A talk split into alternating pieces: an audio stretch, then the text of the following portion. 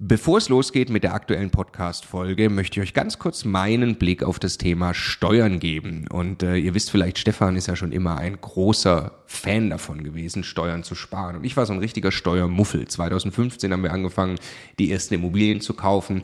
Und Stefan war schon immer drauf und dran, jeden Cent Steuern zu sparen, den man irgendwo sparen kann. Und ich fand das Thema immer irgendwie ein bisschen nervig. Ich dachte, ah ja, warum soll ich mich damit beschäftigen? Klar ist es toll, weniger Steuern zu bezahlen. Aber jetzt wollen wir doch erstmal Immobilien kaufen, Business aufbauen und so weiter. Und ich bin sehr froh und dankbar, dass Stefan sehr frühzeitig zum Beispiel angefangen hat, dass wir eine Holding gründen, die Immobilien in die richtigen Gesellschaftsstrukturen kaufen. Ähm, und ja, wa warum? Also was habe ich dann äh, in den letzten Jahren jetzt äh, lernen dürfen von Stefan und natürlich dann speziell von Martin Richter, der ja, äh, ja wirklich, ich würde mal sagen, Deutschlands bester Steuerberater für Immobilieninvestoren ist. Was ich lernen durfte, ist, dass zum einen Immobilieninvestoren tatsächlich sehr viel mehr Möglichkeiten haben, Steuern zu sparen. Das ist schon sehr eindrucksvoll, was man alles machen kann. Aber dann, und das ist der entscheidende Punkt, sind die gesparten Steuern ja pures Eigenkapital. Es geht also nicht nur darum, dass ich jedes Jahr x tausend Euro weniger Steuern bezahle, sondern es geht darum, dass ich dieses Geld als pures Eigenkapital, als Immobilieninvestor ja wieder ans Arbeiten bringe und sie mit zweistelligen Eigenkapitalrenditen einsetze. Und ich mir dann anschaue, wie viel größer mein Vermögensaufbau ausfällt, zum Beispiel über zehn Jahre, dann kann es gut sein, ich habe nachher das doppelte Vermögen, weil ich mich eben damit beschäftigt habe, Eigenkapital schon vorzugehen, indem ich möglichst viel oder möglichst wenig Geld ans Finanzamt äh, äh, bezahle und möglichst viel Steuern spare, die ich wieder reinvestieren kann. Genau deshalb machen wir seit vielen Jahren sehr viele Inhalte gemeinsam mit Martin Richter und wenn du Lust hast, einmal zu erfahren, welche Möglichkeiten es alles gibt, der eine große Rundumüberblick, dann ist unser Live-Webinar kostenlos, 100% kostenloses Live-Webinar mit Martin Richter genau das Richtige. Eine Stunde lang geht er durch alle steuerlich relevanten Themen für dich als privater Immobilieninvestor. www.immocation.de slash Steuerwebinar. Da findest du die Termine. Es sind alles Live-Termine, die wir jetzt mit ihm aufgesetzt haben. Also am besten jetzt gleich anmelden. Viel Spaß! Daran können Immobilieninvestoren jetzt pleite gehen. Wir müssen sprechen über das eine große Damoklesschwert, über das so viel gesprochen wird. Wen wird es treffen? Wie ernst ist es wirklich? Machen die Banken ernst? Darum geht's in diesem Video. Los geht's. Also es geht offensichtlich um ein Risiko, das von den Banken ausgehen könnte. Es geht also um den Immobiliendarlehensteil, ob ich jetzt ein Problem in meiner Immobilienfinanzierung bekomme. Ich muss ganz kurz erklären, es, ist, also es geht um das Thema Nachbesicherung, ob die Banken Nachbesicherung jetzt einfordern und damit möglicherweise dafür sorgen, dass ich meine Immobilie zwangsverkaufen muss und am Ende auf Schulden sitzen bleibe. Ich erkläre es jetzt gleich und dann werde ich euch eine Einschätzung geben. Ich habe versucht rumzufragen, weil das ist nicht einfach, da, also da gibt es nicht, das kann man nicht googeln und dann gibt es eine Antwort dazu. Äh, ja, die Banken machen das, die machen das nicht, ähm, sondern äh, ich habe mit äh, mehreren Experten gesprochen, mir Meinungen eingeholt und mal geschaut, wie das Stimmungsbild eigentlich zu diesem Thema ist. Fangen wir vorne an. Um was geht's? Die Immobilie ist ja immer finanziert, also zumindest sollte sie das und es ist clever, eine Immobilie zu finanzieren, den Hebeleffekt zu nutzen. Und es bedeutet auch, ich habe der Immobilie Schulden gegenüberstehen. Also jeder, der die Immobilie nicht Cash gekauft hat, hat ja Schulden bei der Bank. Und die Bank hat eine Grundschuld in der Immobilie. Das bedeutet mal flapsig ausgedrückt, die Immobilie gehört gar nicht mir, die gehört eigentlich der Bank. Wenn ich meine Rate an die Bank bezahl nicht bezahle, kann die Bank zumindest hergehen und kann die Immobilie zwangsversteigern. Würde sie dann zu einem schlechteren Preis verkauft werden, ähm, als ich noch noch oder zu einem niedrigeren Wert, als ich noch Schulden habe, dann bleibe ich auf Schulden sitzen und muss dann nachher noch äh, Schulden abstottern und habe gar keine Immobilien, gar keine Einnahmen mehr. Das wäre logischerweise schlecht. Also die, die Finanzierungsseite der, der Immobilie muss immer stehen. Ganz wichtig dabei ist natürlich, dass ich meine Bankrate zum Beispiel immer bedienen kann. So, und jetzt gibt es eben die Frage, ähm, und zwar fangen Banken jetzt an, nach Besicherung, mit Nachbesicherung. Also wollen die jetzt zusätzliche Sicherheiten haben, weil sie denken, dass die Immobilien jetzt weniger wert sind, die ich finanziert habe. Nochmal eins detaillierter erklärt. Die Bank nimmt ja einen gewissen Wert an. Die sagt so, ich habe jetzt hier eine Immobilie finanziert, die ist ähm, 100.000 Euro wert, das denke ich. Äh, und darauf äh, ausgerichtet äh, biete ich jemand ein Immobiliendarlehen an. Jetzt sind ja die Zinsen gestiegen seit Jahresanfang 2022 ähm, und also auf jeden Fall sind sie deutlich höher, als sie letztes Jahr waren. Und ein Zinsanstieg bedeutet ja, dass potenzielle Immobilienkäufer weniger Immobilien sich eigentlich leisten können. Das heißt, man kann jetzt vermuten, dass die Immobilienpreise runtergehen. Würden die Immobilienpreise jetzt runtergehen, müssten die Banken ja konsequenterweise auch sagen, die Immobilie, die ich dachte, die ich vor kurzem dir finanziert habe für 100.000 Euro, ah, die ist jetzt, glaube ich, gar nicht mehr, wenn ich genau reinschaue, 100.000 Euro wert. Wenn ich da jetzt aktuell mal den Wert ermittle, dann ist die noch, keine Ahnung, 80.000 Euro wert. Und die Schulden, die du aber noch auf der Immobilie hast, äh, die sind ja höher. Das heißt, mir fehlt eigentlich was. Ich habe eigentlich für deine Schulden gar keinen ausreichenden Gegenwert mehr. Ich möchte zusätzliche Sicherheiten haben. Und zwar in Form von äh, beispielsweise Eigenkapital. Du kannst mir einfach gerne, äh, sagen wir mal, 10.000 Euro überweisen und ich bin wieder happy als Bank. Oder du kannst mir gerne äh, eine weitere Grundschuld ermöglichen in einer von deinen anderen Immobilien oder dein Aktiendepot abtreten oder etwas dergleichen machen. Ach so, du kannst das im Moment gar nicht. Okay, ja gut, dann müssen wir die Immobilie jetzt leider zwangsversteigern und du bleibst ähm, auf dem Rest, der übrig bleibt, sitzen. So, na, das ist die große Frage kann das passieren? Es ist das Damoklesschwert, ja, wenn man sich nämlich Immobilieninvestments anschaut. Da gibt es den einen schönen Satz, äh, sagt Markus Befort immer, äh, bei uns aus dem Coaching-Team, wenn es sich rechnet, rechnet es sich. Ne? Und äh, so handhaben wir das auch seit Jahren. Man kauft eine Immobilie, Buy and Hold. Wir reden also davon, dass man sie langfristig hält, also für Vermögensaufbau, Altersvorsorge und sichergestellt hat, dass man diese Immobilie halten kann. Das heißt, die Einnahmen reichen aus, um die Bankrate zu bezahlen und die Bewirtschaftungskosten zu decken. Und das Ganze da, da, da, kann eigentlich nichts passieren. Es ist mir auch total egal, wenn Immobilienpreise runtergehen. Ja? Weil was soll dieses Konstrukt ins Wanken bringen? Ich verkaufe ja nicht. Es ist mir wurscht, wenn die Immobilienpreise runtergehen. Eben mit genau der Ausnahme, wenn die Banken jetzt aber sagen würden, die Preise runtergehen, gib mir zusätzliche Sicherheiten, die ich nicht liefern kann, dann käme ich in den Zwangsverkauf. Ist das also realistisch, dass das passiert? Dazu habe ich ein paar Meinungen eingesammelt.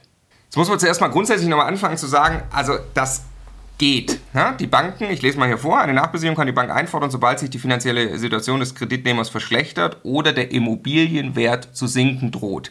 Das Recht ist in Paragraph 490 BGB verankert und ähm, steht in den AGBs. Ne? Weil ihr die AGBs zu euren Immobiliendarlehensverträgen lest, dann werdet ihr das da drin finden, dass die Bank das grundsätzlich tun kann. Ist also die Frage, tun das die Banken dazu? Drei Punkte. Punkt Nummer eins. Die Banken haben gut bewertet in der Vergangenheit. Die haben also vorsichtig bewertet. Es gibt eine Beleihungswertverordnung, auch an die man sich halten muss in Deutschland. Ähm, es die Banken können also nicht einfach irgendwelche Werte für die Immobilien annehmen und äh, können jetzt sagen, so, ja, wunderbar, äh, die, das schöne Eigenheim in München, das ist zwei Millionen wert, das glaube ich äh, in Zukunft, die Preise werden weiter steigen. Also die müssen das äh, seriös ermitteln und äh, müssen dabei auch vorsichtig vorgehen. Es gab Bestrebungen in den letzten Jahren, ähm, da auch einzugreifen und zwar dafür zu sorgen, dass die Banken noch großzügiger bewerten können, also höhere Werte annehmen können. Weil ja die Immobilienpreise so deutlich gestiegen sind, wollte man da mehr Spielraum einräumen, weil eigentlich hat man gesagt, so, ja, so wirklich stimmt das alles nicht mehr, die Immobilien sind schon jetzt deutlich mehr wert. Das ist aber auch gar nicht passiert, äh, da hat sich nichts verändert, das heißt, man bewertet immer noch solide. Und ähm, ich habe äh, einen unserer äh, Gutachter gefragt, der wiederum hat mit drei Gutachtern gesprochen, die solche Beleihungswertermittlungen für Banken machen, jetzt aktuell gesprochen. Und alle haben gesagt, Nein, wir haben solide und gut bewertet. Ne? Da geht es dann um einen Mix auf die ganze, äh, auf, auf, auf, über alle Immobiliendarlehen hinweg, die die Banken haben. Ähm, und da war die Aussage von allen, Nein, wir haben solide bewertet, wir haben nicht zu sportlich finanziert über unser ganzes Finanzierungsportfolio hinweg und deshalb haben wir auch kein Problem, dass wir irgendwie mit den Werten daneben liegen und jetzt Preisrückgänge nicht verkraften könnten. Dann der zweite Punkt, ähm, die Banken sehen keine Veranlassung, irgendetwas zu tun, solange die Rate bezahlt wird. Also das ist ganz, ganz, ganz wichtig und ich hoffe, das macht jeder von euch, der auch schon Immobilien besitzt. Die Rate an die Bank muss immer sauber rübergehen. Auf gar keinen Fall soll es da zu irgendeinem Zahlungsausfall kommen.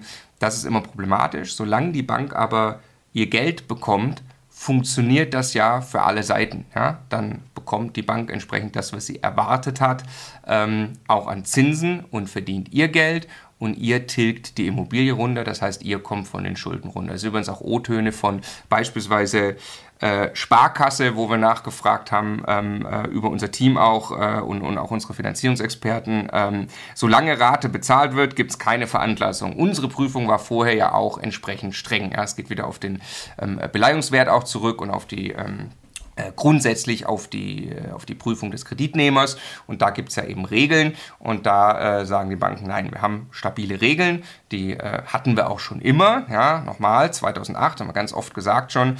Ähm, 2008 äh, die Situation in den USA ist eine ganz, ganz andere. Dort waren variabel finanziert. Dort waren Mondpreise angenommen, auch von den Banken, die einfach nicht realistisch waren.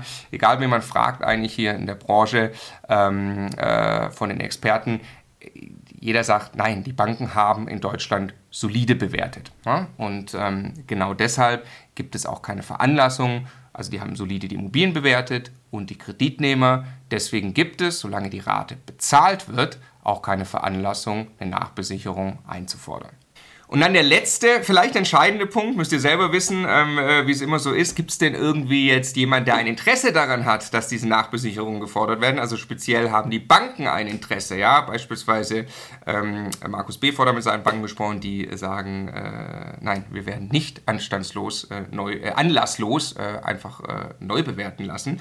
Ähm, oder eben der Markus Rehkugler, ähm, hier Gutachter und Selbstinvestor, sagt auch, nein, die Banken würden sich ja eben selbst selbst schaden. Und glaube ich, das ist nochmal ein ganz interessanter Punkt. Ähm, wenn die Banken jetzt hergehen würden und flächendeckend ihre Immobilien äh, neu bewerten würden, da wo sie Darlehen eben draußen haben, ähm, und dann würden sie feststellen, dass da irgendwo äh, Werte runtergegangen sind ähm, und würden Nachbesicherungen fordern. Sie würden dann ja genau auf die Objekte kommen, die äh, vielleicht ganz neu gekauft wurden, vielleicht für den Eigennutzer, wo sie gerade noch an die Grenze gegangen sind. Sie würden dort Nachbesicherungen fordern, wo sie am allerunwahrscheinlichsten dann auch wirklich diese zusätzlichen Sicherheiten bekommen würden in Form von Geld, Aktiendepots oder sonst irgendwas. Das heißt, sie würden dafür sorgen, dass diese Darlehensverträge fälliggestellt werden müssen, die Immobilien verkauft werden müssen und äh, dann hat niemand was gewonnen. Die äh, sowieso nicht, der äh, Darlehensnehmer, der auf Schulden sitzen bleibt, aber eben auch nicht die Bank, die ja beispielsweise ihr ganzes äh, zukünftiges zukünftigen Zinseinnahmen, die ja schon fest eingeplant sind, die ja wirklich safe eingeplant sind bei so einem Darlehensvertrag, ähm, in die zukünftigen Gewinne der Bank, die würden ja auch wegfallen. Also das finde ich auch immer ganz wichtig. Es gibt kein Interesse von der Bank, das irgendwie zu tun, solange die Bank also für sich sagen kann, wir haben hier solide bewertet, ein solides Geschäft abgeschlossen und wir haben einen Kreditnehmer, der regelmäßig seine Rate bezahlt, gibt es kein Interesse von den Banken, das zu tun. Es ist mir eine Sache ganz wichtig. Äh, vielleicht denkt der eine oder andere, naja, es könnte ja schon ein reales, äh, reales Risiko sein. Ich höre das immer öfter, ich sehe immer mehr Inhalte dazu. Ja, also es sind ja auch die, die ganzen Crash-Propheten logischerweise unterwegs in solchen Zeiten. Ähm, ich kann nur wirklich bei dem Thema sagen, lasst euch nicht verunsichern. Also wir nehmen das für uns vollkommen ernst. Ähm, ich nehme das vollkommen ernst, mit so vielen Leuten wie es geht, da irgendwie darüber zu sprechen ähm, und rauszufinden, ob ich irgendwelche Fälle finde. Also logischerweise gibt es Leute, die jetzt pleite gehen. Ja? Nicht falsch verstehen. Es gibt Immobilieninvestoren, die gehen jetzt pleite. Die gehen aber deshalb pleite, weil sie Immobilien gekauft haben, in der Hoffnung, sie können sie weiterverkaufen sich verkalkuliert haben, weil das ganze Spiel nur funktioniert hätte mit noch weiter steigenden Preisen. Ja, also wer jetzt zu teuer eingekauft hat und unter Verkaufsdruck ist, logischerweise kann der pleite gehen. Ja, das ist klar. Ähm, aber wer solide, langfristig denkt, wer Immobilien so kauft, dass es im Zweifelsfall auch immer halten kann oder genau das eben der Plan ist, ähm, der gerät nicht einfach in Schieflage, weil jetzt Banken Nachbesicherungen fordern.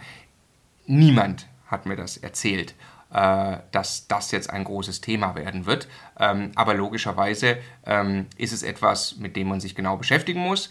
Wir werden euch informiert halten, wenn es passiert. Und ähm, schaut euch an, was, äh, was, was, was gerade passiert. Ne? Also man, man, man, es ist Unsicherheit da mit den Zinsen. Es ist aber auch überhaupt nicht so, dass man jetzt beobachten kann, wir sind jetzt ähm, hier im August 2022, ja. Es ist überhaupt nicht so, dass man jetzt beobachten kann, dass die Immobilienpreise mal irgendwie 30 Prozent einbrechen. Auch das habe ich schon ein paar Mal gesagt.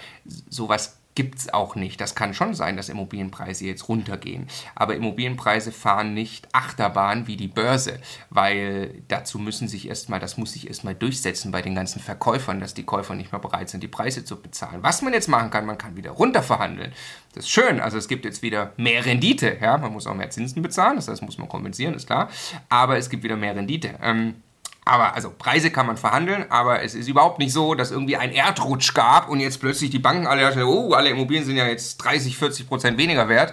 Äh, das ist überhaupt nicht der Fall. Wenn das ist das etwas, was, äh, äh, was langsam vonstatten geht. Ähm, und im Moment sieht es ja auch so ein bisschen aus, könnte man meinen, als stabilisieren sich die Zinsen, hängt alles am Ende wahrscheinlich davon ab, wie sich die Inflation entwickelt. Das werden wir sehen. Niemand kann es wissen, aber ähm, sollte das Damoklesschwert Nachbesicherung in irgendeiner Form irgendwo aufpoppen, äh, so dass es ich mitkriege, werde ich euch informiert halten. Ich hoffe, das war hilfreich. Was denkt ihr zum Thema Nachbesicherung? Äh, kommt sie? Äh, ist es ein reelles Risiko oder nicht? Wie geht ihr damit um? Jetzt nochmal der Hinweis, bevor ihr die nächste Folge weiterzieht, auf unser Steuerwebinar. Live mit Martin Richter, also dem Steuerberater für Immobilieninvestoren in Deutschland. Äh, wirklich live, also genau diese Termine. Und äh, es wird einen Überblick geben über all die großen Möglichkeiten, als Immobilieninvestor Steuern zu sparen beim Bestandsaufbau, aber auch wenn man schon Vermögen hat, was man im Bestand sortieren kann, um einfach mehr Geld übrig zu behalten, wie man Vermögen weitergeben kann und so weiter. Also, glaube ich, ein absolutes Muss für jeden Immobilieninvestor. Ja, Stefan, du bist ja eh schon ein großer Steuerfan immer gewesen. Für mich ist er eher anstrengend, aber man kann es auch nicht ignorieren. Die Potenziale sind äh, wirklich extrem, die man speziell als privater Immobilieninvestor hat. Deshalb immocation.de slash Steuerwebinar. Da kann man sich anmelden, ist 100% kostenlos, ist live, gibt nur diese Termine, die dort stehen. Wir freuen uns auf euch.